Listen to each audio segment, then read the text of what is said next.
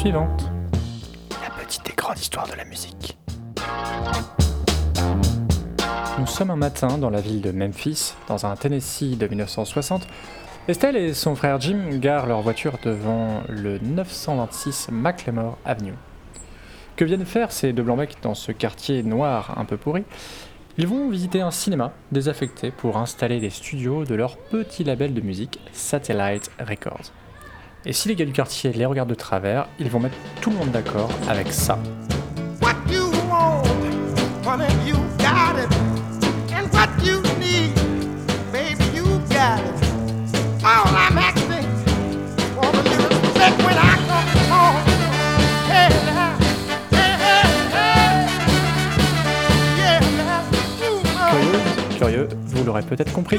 Aujourd'hui, on va parler du label Stax, de comment Noir et Blanc ont appris à jouer ensemble dans une Amérique raciste et de comment tout cela est né.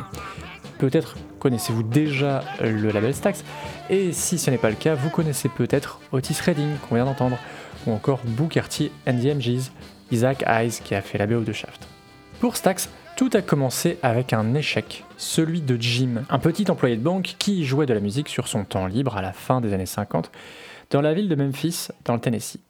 Après avoir joué dans plusieurs groupes de country et acquis une petite notoriété locale, il était temps pour lui de passer la seconde. Il veut monter son label et montrer au monde sa vision de la musique. Et c'est comme ça qu'en 1957, Jim Stewart monte avec quelques connaissances son label Satellite Records. Ses joyeuderies travaillent alors et enregistrent leur premier disque. On imagine Jim tout content d'aller montrer à sa sœur Estelle Axton donc son premier disque. Problème, c'est un bide. Le son est tellement pourri que même sa chère sœur hypothéquera une deuxième fois sa maison pour que son frère aille s'acheter du matos un peu plus décent. Alors, quitte à risquer sa baraque, autant mettre les mains dans le cambouis. Alors, pendant que Jim bidouille des sons dans son garage, Estelle s'occupera des sous. Forcément, tout ne se fait pas en un jour, loin de là, les week-ends et les jours de congé y passent. Si le premier disque de country, de rockabilly et de rhythm and blues ne marche pas vraiment, la donne va changer en 59 lorsque Satellite Records, donc l'ancêtre de Stax, déménage dans le cinéma de Memphis euh, qu'il loue 100 dollars par mois et dont on parlait au tout début. Quand ils arrivent, Jim Stewart et Stella Axton refont tout du sol au plafond façon Valérie Damido. Ils arrachent les sièges de la salle, ils transforment la scène en cabine de contrôle, capitonnent les murs, et tant qu'à foutre le bazar, Jim et Estelle coupent la salle de ciné en deux et transforment le stand à popcorn en un magasin de disques, ce qui leur permettra d'avoir leur première rentrée d'argent et aussi un bon moyen de prendre la température auprès des clients. Les premiers disques enregistrés tomberont dans l'oubli et Vlatipa que débarque une petite star locale dans le magasin.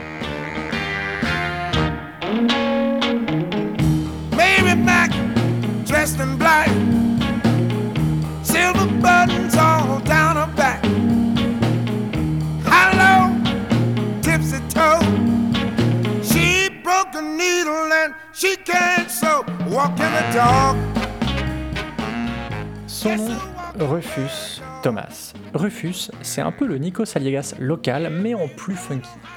On lui surnomme d'ailleurs The Funkiest Man Alive, ou le plus vieil adolescent du monde aussi, lorsqu'il anime des concours de chansons. Lui-même chantait pour les premiers disques de Sun Records, le label où c'est Elvis, hein, et quand il bosse pas à l'usine pour faire manger la famille, il anime aussi une émission sur une radio locale.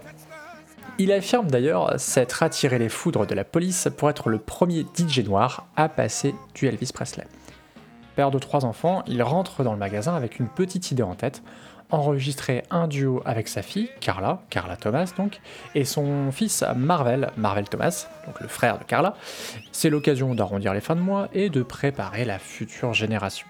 Les deux blancs-becs, Jim et Stewart, sentent le bon coup et cela donnera le morceau Cause I Love You un petit tube local qui permit à la petite entreprise familiale de gagner enfin ses premiers ronds. Faut dire que niveau com, on sait y faire chez Satellite Records. Euh, une partie des crédits de publication de la chanson euh, vont à John Richbourg, un DJ local qui a la réputation de faire et défaire les succès de Rhythm and Blues. De là parler de corruption, il n'y a qu'un pas chaloupé, évidemment, qu'on exécutera sans trop de remords.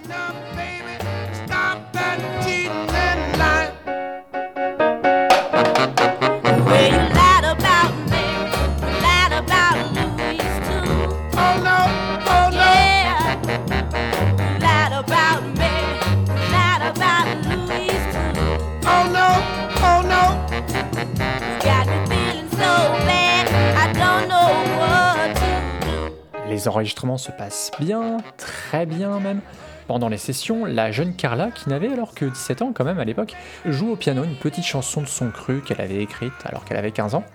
Et ce morceau, c'est Gee Whiz Look at This Eyes, qu'on pourrait traduire par Ça alors, regarde ses yeux. Alors sur le moment, tout le monde s'accorde sur le potentiel de la chanson, c'est guimauve comme jamais, et ça tombe bien, l'époque plutôt diabète musical. Hein. Alors roule ma poule, sortez les violons, ce sera le hit qui mettra le feu aux poudres.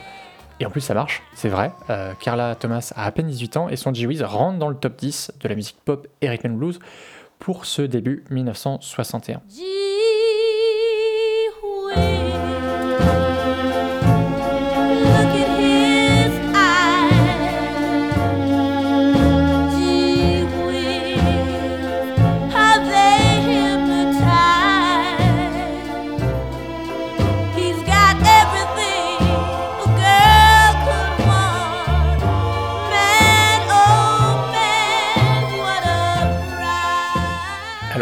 Contrats commencent à fleurir, les emmerdes aussi évidemment. Car humainement, l'ambiance est toujours lourde dès que la peau est un peu foncée dans le Memphis des années 60.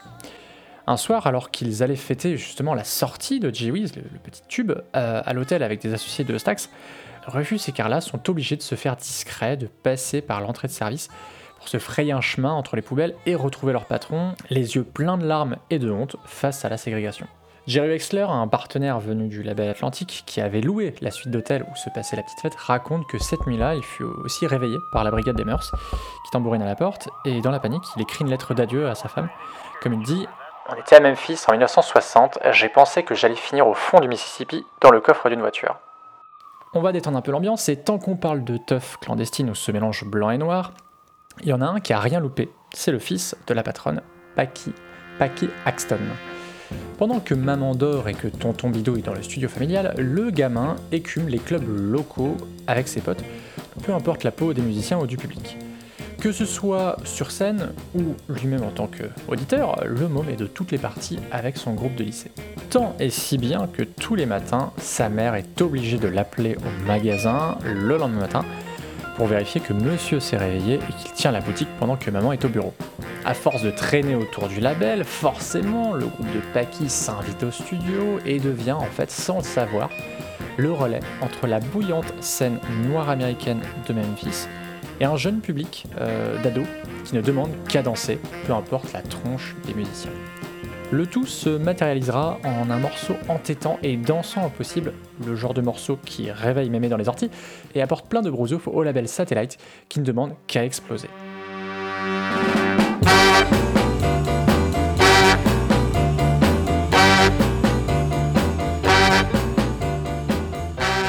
Allez, je vous mets pas trop parce que je tiens à votre santé mentale et à celui de l'assassin. Le morceau dont je parlais, c'était donc Last Night, un morceau interprété par les Marquises, un groupe composé essentiellement par les Royal Spades, donc de notre cher Packy Axton, et donc euh, qui a sûrement enjaillé vos bar mitzvahs et autres fêtes de divorce. L'origine du titre est floue. On sait que Last Night est le fruit de 6 mois d'enregistrement, de réenregistrement, de bidouillage de toute la galaxie de musiciens qui traînaient dans les alentours, à tel point qu'on ne sait pas vraiment qui joue sur le morceau.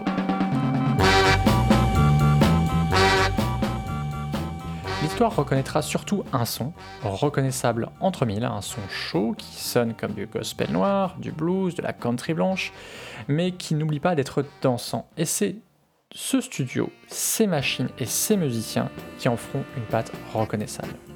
Bref, Last Night, c'est le son qui fera littéralement Stax. Le titre cartonne dans tout le pays, à tel point que, en fait, euh, ils sont menacés de procès par un concurrent qui tue le nom, hein, donc Satellite Records, qui donc est obligé de devenir Stax, la contraction entre les noms de famille des deux patrons, Stewart et Axton. Stax. Stax est né. C'était en 1961.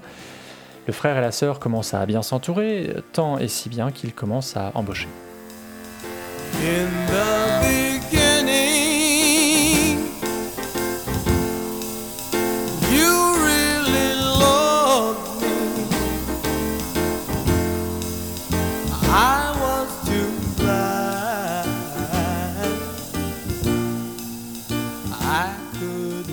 Avec William Bell, un chanteur-compositeur que l'histoire a un peu oublié, euh, à côté des stars qui vont arriver.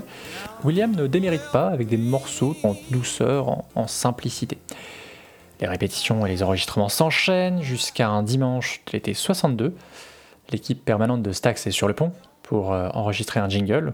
Au clavier, on retrouve Booker T, le plus jeune de la bande, qui traîne depuis quelque temps déjà dans le studio. Steve Cropper, le guitariste présent quasiment depuis le début de Stax et de Satellite Records. Duck Dunn, qui a joué mille fois Last Night, et Al Jackson à la batterie. Trois noirs, un blanc, une journée normale pour Stax, mais très mal vue dans le sud raciste des États-Unis. Alors le chanteur du jour ne se fait attendre, nos amis improvisent un petit bœuf, euh, histoire de se mettre en jambe. Jim Stewart, le patron, lance la bande au cas où, on sait jamais, sur un malentendu, ça peut, ça peut faire un disque. Et ça groove bien, à tel point que le patron en redemande, qui sait, ces quatre garçons peuvent pondre une bonne phase B pour en faire un 45 tours. Et ce fut Green Onions, cette phase B, un titre improvisé qui se vendit à un million d'exemplaires.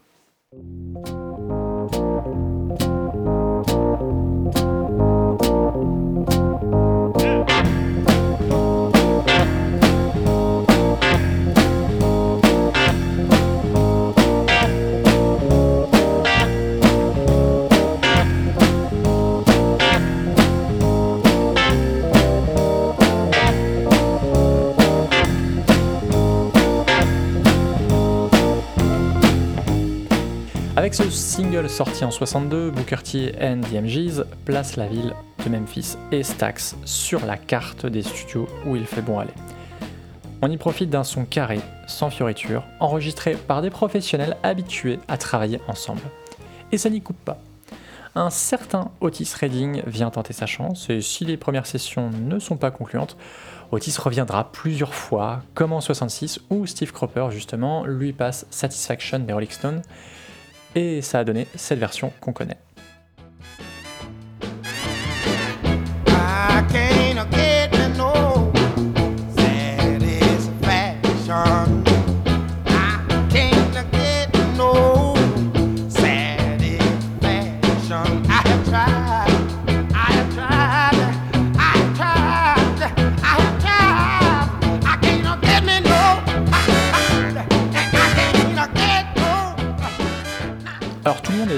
Unanime sur le sujet. Si une session d'enregistrement chez Stax n'est déjà pas banale, une avec Otis Redding l'est encore moins.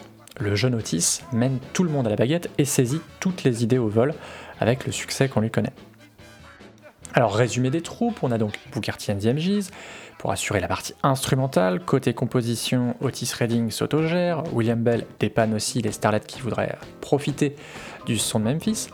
Bien vite aussi, l'équipe s'étoffe avec le duo Isaac Hayes et David Porter. Le premier sera à la composition, le second au texte, et leur boulot, c'est tout simplement de fournir des tubes aux interprètes de passage. Parmi les premiers tubes notables, il y a celui interprété par un autre duo, Sam and Dave, qui fera fureur sur la scène soul avec Hold On, I'm Coming.